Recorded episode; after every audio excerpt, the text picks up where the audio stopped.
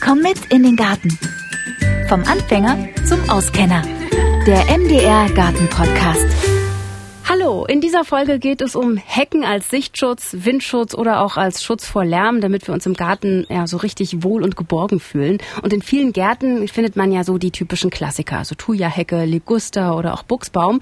Auch bei uns im Garten, Thuja gleich am Eingang und eine Ligusterhecke mitten im Garten. Aber ganz ehrlich, ich hätte lieber eine blühende Hecke, also eben was für Insekten. Und mit diesem Wunsch bin ich nicht alleine. Silke aus dem Ammerland hat uns nämlich geschrieben und gefragt, ob wir nicht mal einen Podcast über Hecken bringen könnten. Und was soll ich sagen? Klar, Silke, das machen wir. Sie möchte eine 23 Meter lange Hecke pflanzen. Die soll naturfreundlich sein für Insekten und Vögel, soll aber auch winterhart, blickdicht und so dicht bewachsen sein, also praktisch einbruchssicher und auf gar keinen Fall so was Einfallsloses wie ähm, Kirschlorbeer zum Beispiel. Sie möchte also eine Hecke mit Funktion. Und die Frage ist also, welche Pflanzen kommen da überhaupt in Frage? So eine Weißdornhecke würde Silke ganz gut gefallen, hat sie gesagt. Doch erfüllt die die ganzen Anforderungen Anforderungen und wie ist das überhaupt mit der Pflege? Und diese ganzen Fragen, die gebe ich direkt mal weiter an Gärtnerin Brigitte Goss. Ich grüße dich, Brigitte. Hallo. Hallo, grüß dich.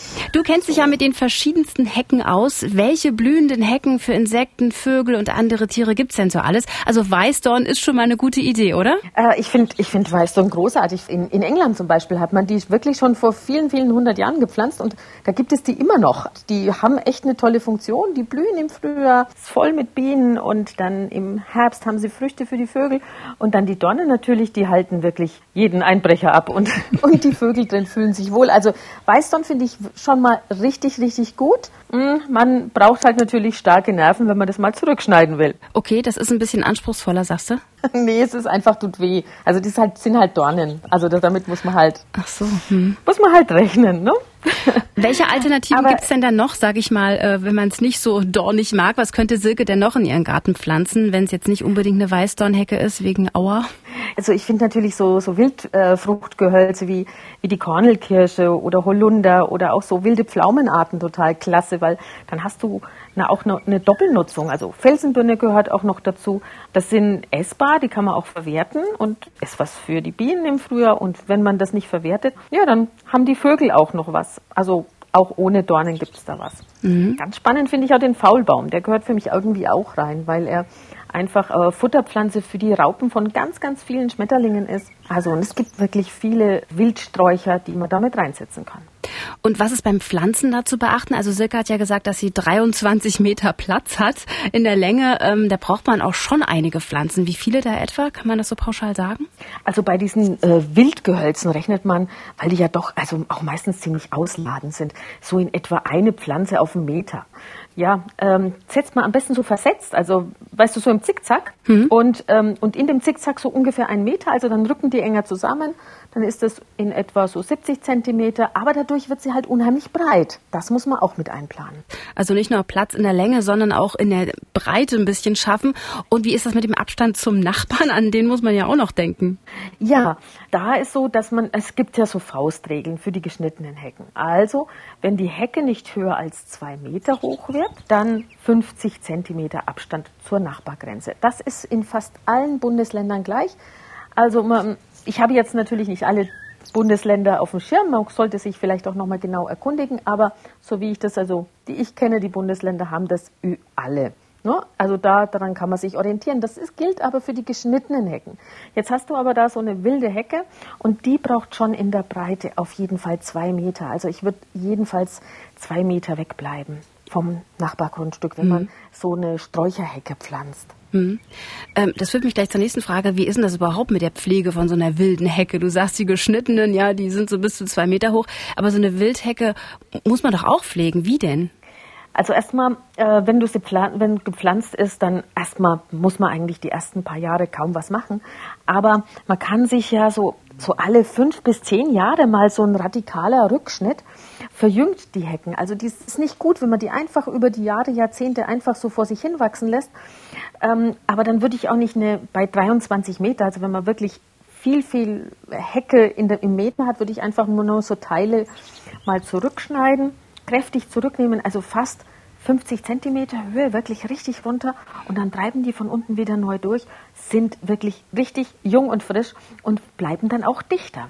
Gilt das für alle Wildheckenpflanzen, die du jetzt zum Beispiel aufgezählt hast vorhin?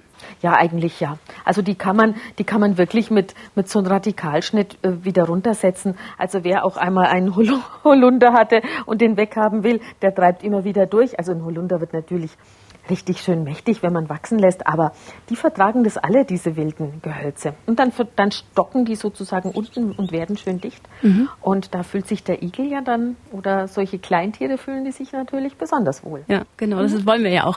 Und da, wann ist denn der beste Pflanzzeitpunkt? Man sagt ja immer so, im Herbst werden äh, grundsätzlich so Bäume gepflanzt. Gilt das denn bei Hecken auch? Wann sollte man das dann in den Boden setzen? Ja, also das ist tatsächlich so. Also wer doch noch, also jetzt noch ähm, Koniferen, also äh, immergrüne Pflanzen möchte, der ähm, sollte nicht zu spät im Winter pflanzen. Also August, September ist eine wunderbare Zeit, da ist der Boden noch warm und in dieser Zeit machen tatsächlich diese diese immergrünen Koniferen machen die meisten Wurzeln. Da wurzeln die schon mal richtig ein und kommen dann im nächsten Jahr, in ihrem ersten Jahr eigentlich gut über den Sommer. Mhm. Bei den normalen Sträuchern ist es so, da ist natürlich September, Oktober, da hat man auch die meiste Auswahl. Da ist eine richtig gute Zeit und im Oktober bekommt man auch schon die ersten wurzelnackten Pflanzen. Da wird es ein bisschen günstiger, denn die sind auch ein bisschen günstiger, wenn man viele Meter zu bepflanzen hat. Und dann noch später, also die, die Hainbuchen, Rotbuchen, da sagt man, ah, da soll's mal auf die Blätter geschneit haben. Das heißt also, da wird's schon November. Da ist dann für die die ideale Pflanzzeit. Also bei den Hecken würde ich tatsächlich im Herbst bleiben. Und du sagst gerade wurzelnackte Pflanzen. Kannst du nur mal kurz erklären, was das ist? es ist so, wenn man heute in die Baumschule geht, bekommt man ja die entweder als Ballenware, also da ist so ein Tuch rumgebunden, oder in, in, in einem Topf, also ein Containerware. Aber in den Wintermonaten, in den sehr kalten Monaten, bekommt man die einfach nur so ohne Erde, nur mit Wurzel. Ah, okay. Und da kann man natürlich auch, die kann man auch total gut transportieren. Mhm. Da muss man aber trotz allem, auch wenn das Wetter kühl ist, darauf achten, die Wurzeln trocknen aus. Also immer schön mit einem schönen, äh, feuchten ja, Jutetuch zum Beispiel einwickeln mhm. und die auch möglichst schnell in den Boden bringen. Das ist ganz wichtig. Mhm. Und was ist denn beim Pflanzen noch alles zu beachten? Also klar, Pflanzen erstmal gut behandeln und äh, gut feucht halten, sagst du, wenn sie wurzelnackt sind. Und wie pflanze ich die dann ein? Wie tief muss das Pflanzloch sein und so?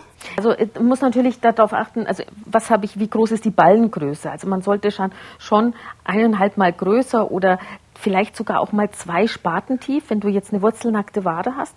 Und vor allem, wenn, es, wenn du einen richtig schweren Boden hast, dann ist es wichtig, dass, das, äh, dass der Boden gelockert ist. Also mhm. es ist wirklich, viele Pflanzen äh, kommen da einfach rein in, in schweren Boden und die Wurzeln bekommen keine Luft. Also dafür sorgen, dass das richtig schön lockere Erde drin ist. Und wenn man die vorhandene Erde einfach lockert oder auch eine Drainageschicht einbaut, also so ähm, Kies, Schotter, oder sowas äh, unten reinbringt, damit ähm, überschüssiges Wasser gut abfließen kann. Mhm, okay.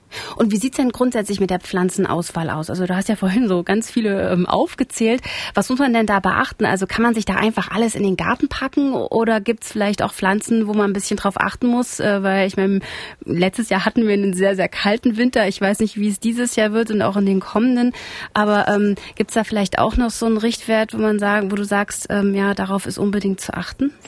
Naja, es hat ja gar nicht unbedingt was mit, weißt du, äh, Weinbauklima oder ja, wir sind in den Höhenlagen zu tun, sondern wenn ich einen Standort habe, wo wirklich so ein richtig kalter Ostwind weht, also, der, also eine ganz ungeschützte Stelle, da kann es auch in den besten Weinbaulagen wirklich, äh, können die Pflanzen erfrieren und das hat man ja, immer wieder sieht man das ja eben an dem Kirschlorbeer. Ich frage mich, warum die Leute diesen Kirschlorbeer noch pflanzen, weil diese großen Blätter einfach durch diese kalten Winter unheimlich austrocknen. Denn äh, so wie ein kalter Winter ist, ja, da erfrieren die ganz einfach. Also mhm. diese Blätter, die sind so groß, dass die auch im Winter äh, verdunsten.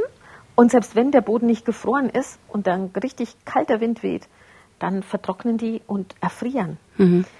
Äh, das passiert natürlich jetzt nicht bei äh, Hecken, die also die Blätter verlieren. Also wie zum Beispiel die ähm, die Konnelkirsche und, äh, und andere laubabwerfende Gehölze. Aber richtig robust kann man wirklich sagen, ist zum Beispiel der Feldahorn. Den kann man auch ganz, ganz toll runterschneiden, also ganz schmal auch schneiden und der verträgt richtig kalte Winter. Aber die Hainbuchen auch. Also wer einen ganz, ganz kalten Standort hat, der sollte vielleicht Feldahorn, ja, Feldahorn, Hainbuchen sind äußerst robust, aber auch die Konnelkirschen also die halten Unglaubliches aus. Mhm, okay, also Hainbuchen und Feldahorn, sagst du, wäre auch noch eine gute Alternative äh, zu Kirschlorbeer sozusagen. Ähm, Buchsbaum ist ja auch so inzwischen so, ein, so eine Pflanze, wo man sagen muss, hm, da haben auch viele Leute irgendwie Probleme damit, weil der ja auch in manchen Regionen sehr stark vom Buchsbaumzünsler befallen ist. Gibt es denn da Alternativen, wenn man unbedingt was Immergrünes im Garten haben will? Also so eine richtig echte Alternative zum Buchsbaum gibt es eigentlich nicht. Also diese ganzen tollen Eigenschaften, die ein Buchsbaum hat. Jetzt wird immer wieder die Ilex grenata, also so eine Ilex-Art angepriesen als äh, Alternative und von der halte ich eigentlich gar nichts, weil wir haben da in ganz deutschsprachigen Raum eigentlich kaum Böden, wo die auch wirklich gedeihen, vielleicht in Norddeutschland oder so, aber in der Regel, äh, ich habe die noch nie wirklich schön gesehen. Mhm. Meine wirkliche Alternative dazu ist sind die Spindelsträucher, die gibt es ja in verschiedenen Blattfarben und Formen. Also der, das ist Euonymus fortunae. Und ähm, ja, diese weiß-grüne Sorte Emerald Gaiety, die wird bis zu 90 Zentimeter hoch. Also das ist schon eine richtig tolle Alternative. Das Blatt bleibt den Winter über dran. Äh, außer es ist richtig ähm, massiv kalt, dann fallen die Blätter runter, aber der bleibt einfach zuverlässig wieder aus. Und ich verwende diese Spindelsträucher auch, wenn ich jetzt ja, in öffentlichen Grünen oder wenn ich Anlagen plane oder so, verwende ich diese Pflanzen sehr, sehr oft und die sind wirklich äußerst robust mhm. und absolut schnittverträglich. Kannst du sogar im Kübel halten. Okay. Mhm. Gut, ich muss jetzt ganz ehrlich sagen, Buchsbaum ist für mich persönlich jetzt gar nichts. Ich kann mir auch nicht vorstellen, dass Silke auf dem Buchsbaum steht. Die will ja auch was Blühendes. Aber es gibt nun mal auch viele Gärtner, die mögen einfach eine grüne Hecke im Garten, egal ob jetzt in der Kleingartenanlage. Ich meine, wir haben selber auch eine grüne Hecke, eine Thuja-Hecke gleich am Eingang hier. Siehst du ja, kennst du ja meine Thuja-Hecke. Ich will die jetzt ein bisschen äh, verschönen mhm. und zwar mit ein paar Sommerblumen, die ich nächstes Jahr davor pflanzen möchte. Und dann habe ich ja zum Nachbarn hin auch noch äh, eine Lücke, die ich gern schließen möchte. Aber ich glaube, da werde ich ähm, ähm, Felsenbirne vielleicht reinmachen.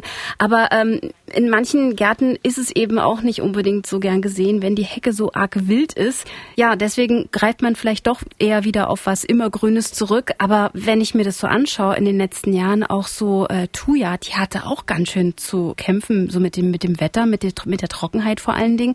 Ähm, ich weiß nicht, warum warum ist das immer noch so begehrt, diese Pflanze, die Thuja zum Beispiel? Ich denke, weil die wirklich kurze Triebe Blume macht, die sieht natürlich total ordentlich aus und behält auch im Winter eine richtig schöne grüne Farbe. Ich glaube, das finden die Leute schon attraktiv. Also das, das ist so eine gewisse Ordnung im Garten, die ja mhm. viele Leute haben möchten. Äh, das verstehe ich auch irgendwie. Aber es ist ja so, dass sie wirklich äh, viel Niederschläge braucht. Also die äh, 1200 Millimeter im Jahr, also die braucht unglaublich viel Wasser. Und das haben wir in kaum einer Region äh, in Deutschland, dass es so viel äh, regnet, dass sie also ausreichend mit Wasser versorgt ist. Heißt, dass sie einfach unter Trockenheit oder Hitze leidet. Und dann kommen natürlich Schadorganismen. Es gibt mittlerweile irgendwelche Käfer, die dran fressen. Und ich habe da immer wieder auch mal, be bekomme ich Schadbilder. Aber es gibt mittlerweile so viel, also Sekundärschäden. Äh, ich würde absolut davon abraten, Thuja zu pflanzen, auch wenn man sie schön findet. Die will auch ein bisschen einen lockeren Boden und dann kommt die Neubaugebiete, sind die Böden verdichtet. Äh, da kommt die einfach nicht klar mit, die Thuja. Also mhm. das ist ganz schwierig mit ihr. Mhm. Okay. Ähm, die meisten Gartenbesitzer wollen ja, wie gesagt, wie du eben schon gesagt hast, was ähm, ordentliches, auch was immergrünes und eben auch im Winter den Sichtschutz, weil wenn ich jetzt an die blühenden Hecken denke, die äh, natürlich dann im Frühjahr neu austreiben und dann eben auch blühen und vielleicht noch Beeren haben, aber im Herbst lassen die doch alle ihr Laub fallen. Dann habe ich doch da eigentlich, ich sehe es ja in meinem Fliederbusch, äh, da habe ich dann einfach nur ja geäst sozusagen, was dann schon relativ äh, viel durchscheinen lässt. Ähm, Gibt es da doch irgendwelche Alternativen, die auch im Winter Winter dicht bleiben, also blickdicht? Gibt es da was? Eibenhecken. Die sind äußerst robust, weißt du, die, die wachsen ja auch irgendwie äh, im schattigen Bereich, die Böden sind nicht so gut und Eiben wachsen eigentlich sehr, sehr zuverlässig. Also was auch geht, ist Hemlock-Tanne. Da habe ich auch schon Hecken gesehen, auch in Versuchsanlagen. Also die Hemlock-Tanne, Zuga heißt die, die scheint auch diese hitzetrockenen Sommer ganz gut abzukönnen. Mhm. Aber ich vermute, äh, ich weiß jetzt nicht, was da die Pflanze kostet, aber dann ist es wahrscheinlich etwas kostspieliger. Mhm. Aber was man auch, was, was was man wirklich kennt, ist der Feuerdorn. Der Feuerdorn, den kannst du wirklich auch schneiden. Der ist ähm, in milden Wintern immer grün. Der verliert nicht immer die Blätter. Und äh, ein Eldorado für Vögel im Herbst. Also wer einen Feuerdorn kennt, der weiß, das sind, das sind die Vögel und die lieben die Beeren. Also das geht alles auch. Okay, und im Frühjahr blüht er dann auch, ist auch was für Insekten? Hm, ganz genau. Was ich auch schon noch gesehen habe, ist ein, ein ganz hoher Cordoneaster. Äh, Cordoneaster Vaterii äh, cornubia. Das ist, also es gibt auch, man kennt äh, Cordoneaster so als flachwachsend, aber es gibt auch hohe Sorten, die immer grün sind. Und die würde ich jetzt nicht so ganz streng auf Form schneiden, ein bisschen mehr Platz lassen, aber auch hohe, ähm, immergrüne Cordoneaster-Arten würden sich auch eignen als Hecke. Okay. Ähm, für all die, die sich jetzt auch fragen, Cortoneaster, was bitteschön? An der Stelle würde ich jetzt einfach direkt nochmal äh, im Beschreibungstext die Fotos verlinken, damit ihr euch auch ein Bild machen könnt von dem, was äh, Brigitte uns hier empfiehlt. Äh, weil ganz ehrlich, Brigitte, ich habe davon noch nie gehört. Ja, ja, man sieht sie nur viel zu selten. Also auch äh, Blüte und im Herbst Beeren dran. Es gibt schon eine Auswahl, aber halt nicht überall. Man muss wirklich in gute Baumschulen gehen. Mhm. Also ich gehe in eine Baumschule und äh, frage nach oder telefoniere mich einfach durch, ob sie diese Pflanzen eben auch im Angebot haben. Kann eine Baumschule sowas eigentlich auch bestellen? Also äh, wenn man rechtzeitig ähm, sich an die Baumschulen wendet, dann machen die das auch. Es ist allerdings so, man muss wirklich Geduld haben, weil äh, die Baumschulen äh, bekommen auch nicht mehr alles. Also wir haben da wirklich äh, zu wenige Betriebe, die noch produzieren. Also rechtzeitig sich drum kümmern mhm. dass man auch Pflanzen bekommt. Und eine Frage habe ich noch der Formschnitt. Wie ist das denn generell mit dem Heckenschnitt? Also es gibt ja so ein Schnittverbot. Ich glaube, bis Oktober geht das und dann äh, bis März. Ähm, wie genau ist das geregelt? Also wann darf ich meine Hecke schneiden und wann äh, muss ich die Schere zur Seite legen? Also es ist ganz eindeutig bundesweit nach dem Bundesnaturschutzgesetz äh, Paragraph 39 geregelt. Und zwar äh, vom 1. März bis 30. September dürfen Hecken nicht abgeschnitten werden. Aber das heißt nicht auf Stock gesetzt und man darf sie auch nicht roden. Denn ähm, es geht darum, dass man hier Lebensraum nicht zerstört. Es heißt aber nicht, dass ich eine Hecke nicht mal, also Zuwächse, also wie in Formschnitt, einfach mal abschneiden darf. Das darf ich natürlich machen. Also wenn, wenn ich irgendwie ähm, ja, Pflegeschnitte mache, die dürfen aber dann nicht äh, zu weit gehen, also den mhm. Lebensraum nicht zerstören, aber immer mit dem Hinweis, aber auch da in einer Formhecke darf ich keinen Lebensraum zerstören. Also wenn dann jetzt doch ein Vogel brütet und dann darf ich ihn nicht stören. Da muss man halt einfach ein bisschen Rücksicht nehmen. Also in der Zeit, mhm. äh, im Sommer darf man auch schneiden. Im Sommer schneiden, aber nur so ein bisschen, so hier und da mal was an der Seite ab und nicht so radikal also reingehen. Es ist eigentlich ganz klar geregelt, alles was äh, was an Zuwachs ist. Also wenn jetzt hier eine Hainbuchenhecke macht 30 bis 40 Zentimeter, wächst die, wächst die raus und dann darf ich das Stück auch abschneiden, auch okay. in dieser Zeit. Mhm. Okay, aber nicht reinschneiden und nicht kürzen. Richtig doll kürzen. So ist es. Genau. Genau.